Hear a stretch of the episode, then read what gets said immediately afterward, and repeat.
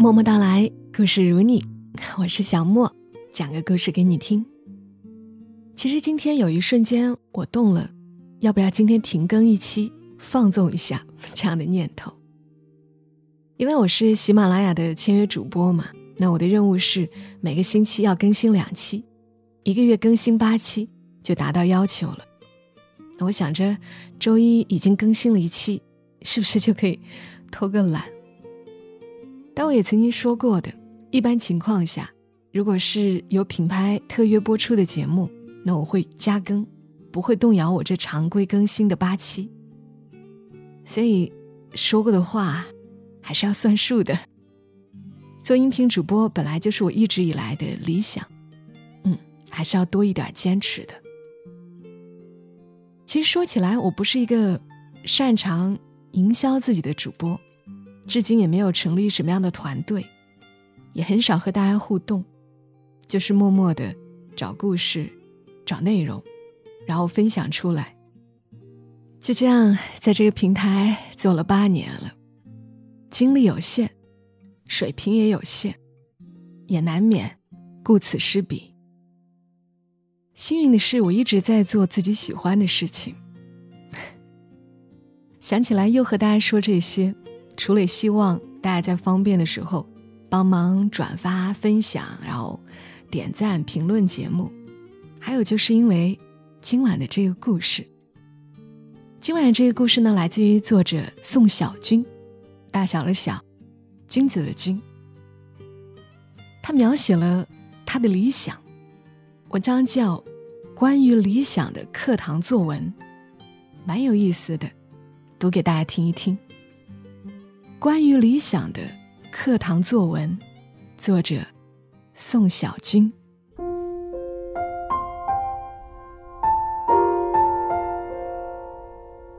从我学会站着撒尿开始，我就树立起此生第一个崇高理想：娶芳芳做媳妇儿。芳芳是我的青梅竹马，我们从小光着屁股一起长大。我每天牵着芳芳的手，经过一片麦地。到二里地外的邻村上学。芳芳长得好看，皮肤很白，没有鼻涕，爱笑，很少哭。她刷新了我对女孩子固有的看法。为了表达我对芳芳的喜欢，我给芳芳抓蚂蚱，采黄色的小野花，趴在地上让她骑大马。作为回报，她会让我扮演医生，给她检查身体。我和芳芳每天就像豌豆和豌豆荚一样粘在一起，一起上学，一起回家，一起做作业。晚上玩累了，就一个被窝睡觉。那时候，我们村子里有个可怕的传说：男孩子和女孩子天天待在一起会烂脚丫。我对此嗤之以鼻，对芳芳说：“就算烂脚丫，我也要跟你在一起。”可是芳芳却被这个烂脚丫的传说吓坏了。他让他妈来找我妈，说以后不跟我一起上学，也不跟我一起玩了。小小年纪，我竟然有了一种失恋的感觉，茶饭不思，行销鼓励。芳芳，你怎么能这样呢？我们都不是小孩子了，你怎么能因为一个传说就不和我玩了呢？说好的结婚生孩子过家家呢？为了打消芳芳的顾虑，我找到芳芳，告诉她，只有一个方法可以验证男孩和女孩在一起到底会不会烂脚丫。晚上，我偷偷爬起来，仔细端详了爸爸妈妈的脚丫。与此同时，芳芳也在跟我进行同样的动作。第二天，我和芳芳得出了相同的结论：如果男孩女孩在一起会烂脚丫的话，那为什么爸爸妈妈的脚丫一点事儿都没有？这个传说显然是大人编来骗小孩子的，就好像不好好学习会被大马猴偷走一样。我和芳芳的通力合作，成功粉碎了不知道骗过多少小朋友的流言。芳芳用更加崇拜的眼神看着我，我高冷的微笑。从此以后，我又牵着芳芳的手，经过一大片麦地，去二里地外的邻村上学了。我甚至规划好了我和芳芳的未来，我们将会一起上学，上初中，上大学。我们可以头顶着头在院子里做作业。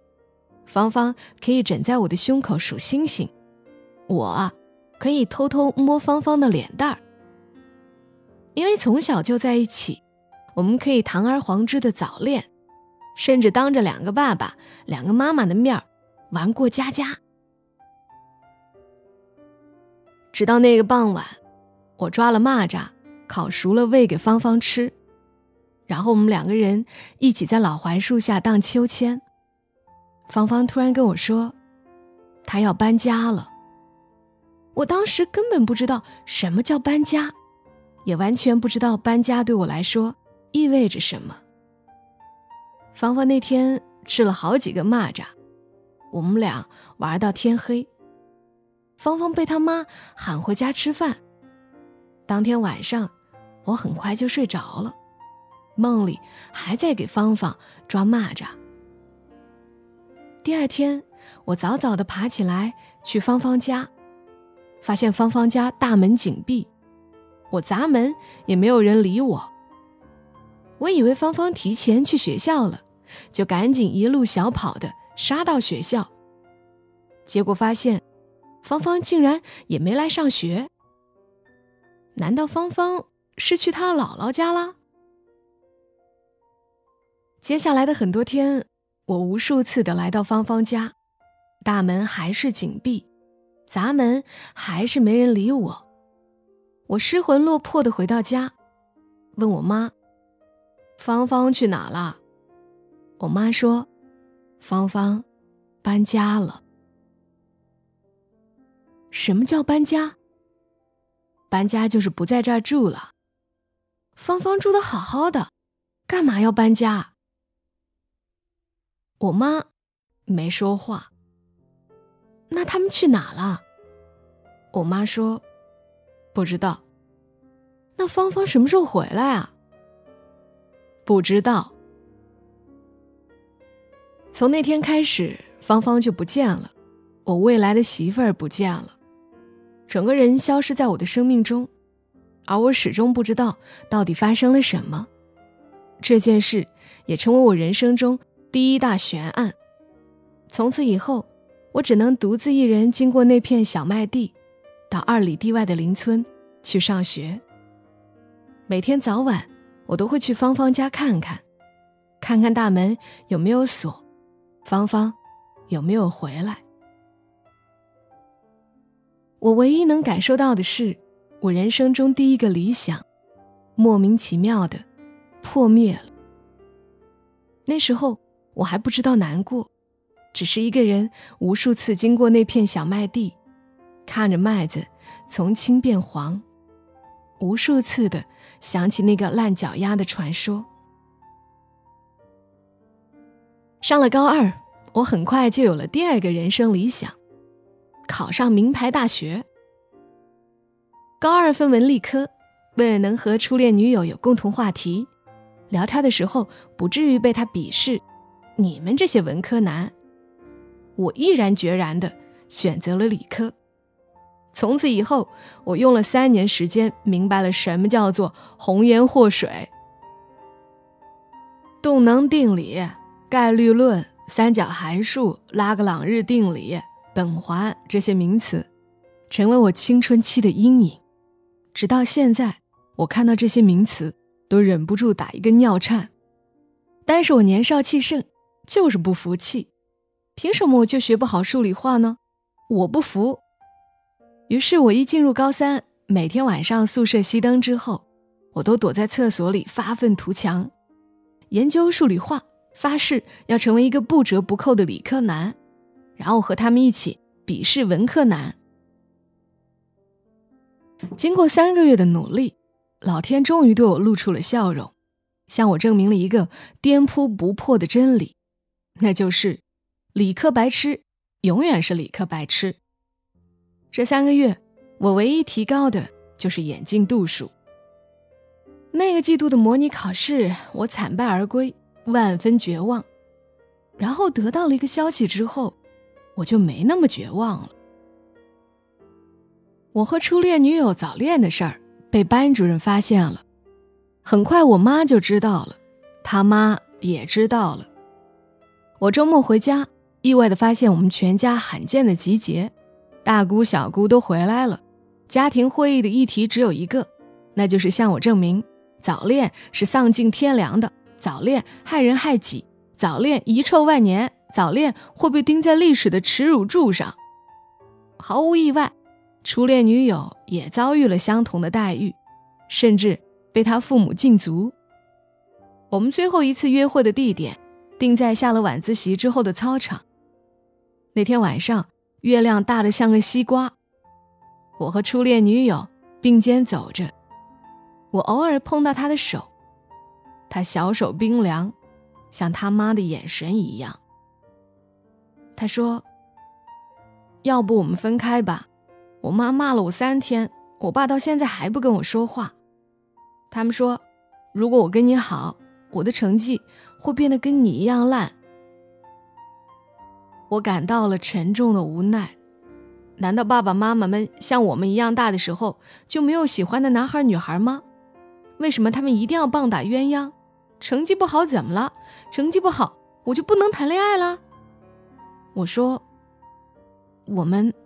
能不能偷偷在一起，不让他们知道？初恋女友眼睛忽闪忽闪的哭了，她说：“求求你放过我吧，我想努力备考，不谈恋爱。”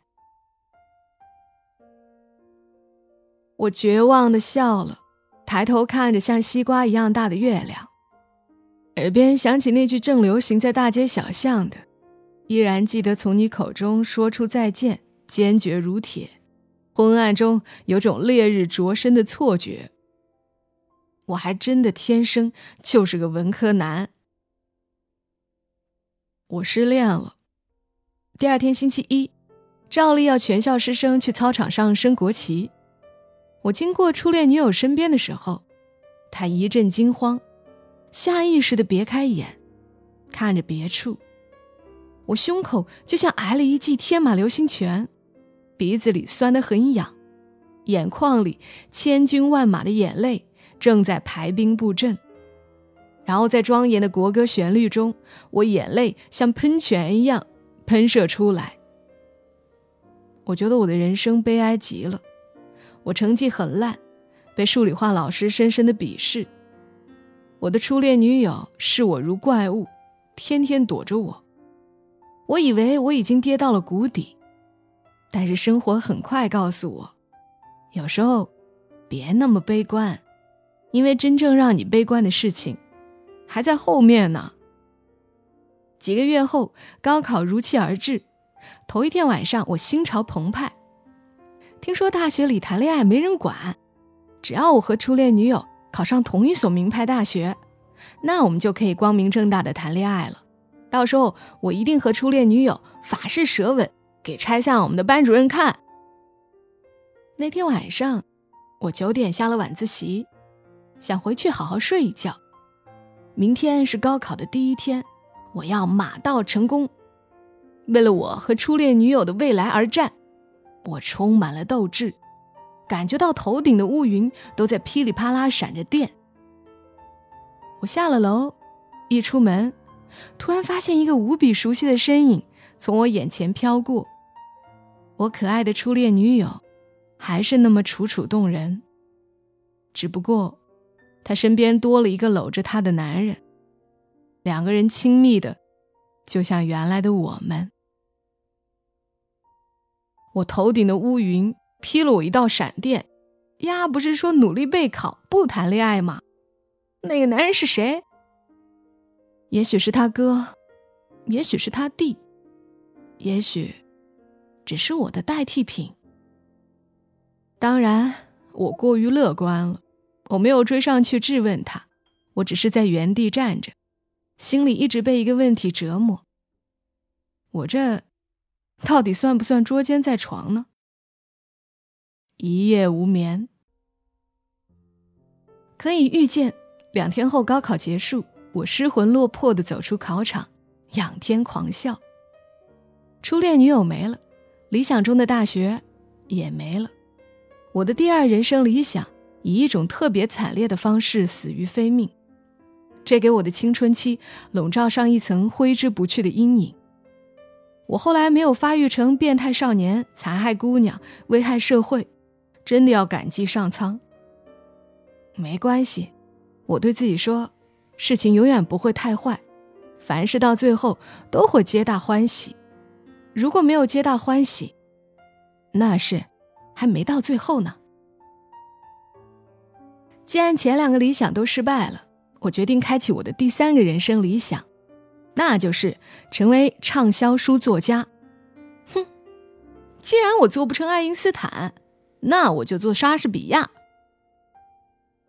我找到一家著名的出版公司，搜集了公司里所有编辑的邮箱，开始拼命投稿。邮箱里有个功能叫做定时发件。接下来的一个月里，每个编辑每天早中晚都会收到我的定时投稿。我就不信。你们这些编辑胆敢对一个未来诺贝尔文学奖获得者视而不见？事实证明，他们确实看到了我的投稿，并且对我印象深刻，因为我被所有编辑先后拉黑了。此路不通，我只好另辟蹊径。事实证明，人在面临绝境的时候，智商会成倍增加，并且敢于做一些看起来。不可思议的事情。那天晚上，我和女朋友去了黑黑的地方，做完了坏坏的事情之后，我做出了一个改变我一生的决定，那就是我要去和这些拉黑我的编辑一起工作。和他们混熟之后，说起这段往事，大声质问他们：“你们还记得大明湖畔的夏雨荷吗？”接下来，一个经营系市场营销专业的学生决定成为一个文学编辑。我开始成吨的给这家出版公司投简历。我不相信，你他妈拉黑一个文学青年之后，还敢拉黑一个未来的同事？还有两个月我就要大学毕业了，我接到了这家出版公司的面试电话。我坐着绿皮火车，带着无限憧憬，从烟台。前往遥远的上海。面试头一天晚上，我借宿在男同学的合租房里，和他挤一张单人床。那是我这一辈子第一次和一个男人如此靠近。那个夜晚特别漫长。很多年之后，我仍旧记得，我半夜起来上厕所，结果找不到回房间的路，最后无意中打开了一个女室友的门。一个礼拜之后，我傲然地站在那些把我拉黑的编辑们面前，纵声狂笑。报复一些人最好的办法，就是成为他们的一员，并且和他们成为无话不谈的朋友。我暂时没有成为一个畅销书作家，但是我成为了畅销书作家的编辑。我最擅长的就是曲径通幽。我想用不了多久，我就能够从幕后。走到台前，完成一个编辑到作家的华丽转身。我听说，人和人的差距总是体现在八小时之外。于是每天下班之后，我打开一盏前女友送的旧台灯，在合租房隔壁那对情侣悦耳的叫声中，噼里啪啦的在电脑上敲打着我的理想。那一年，我写出了三本小说。其中两本被影视公司看中，要分别改编成电视剧和电影，并邀请我做编剧。本着“我是屌丝，我怕谁”的精神，我毅然接受了他们的邀请。然后，一个经管系市场营销专业的文学编辑，破釜沉舟的决定辞职，转行做编剧，开始胡编乱造自己的第一部电视剧和电影。不管能力如何，至少胆子够大。人这一辈子总要为了自己所热爱的，来几次破釜沉舟和义无反顾。我辞职那天，一手交货编辑手艺的主编问我：“你为什么要放弃一份适合你的工作，一脑门驴血的扑向一个你完全不了解的行业？”我说：“对于写作，我有一点天赋，很多热爱，最重要的就是这一脑门的驴血。”可以不管不顾的横冲直撞。或许我能成功，或许我会失败。就算赢不了，我也输得起。虽然我的第一个理想莫名其妙的破灭，第二个理想惨烈的死于非命，第三个理想刚刚起步，但我相信，不害怕失败，明天会更帅。理想都是从妄想开始。一切牛逼都始于苦逼，做一个理想主义者，其实也不算太难，无非是多一点耐力，多一些勇敢，承担一些失去，享受一些伤感。人总得追求点什么，少年的时光正好，内心柔软，小弟弟坚硬，又怎能不向着理想赤裸夜奔？我已经铁了心。要在通往理想的路上，一条道走到黑，撞了南墙也不回头。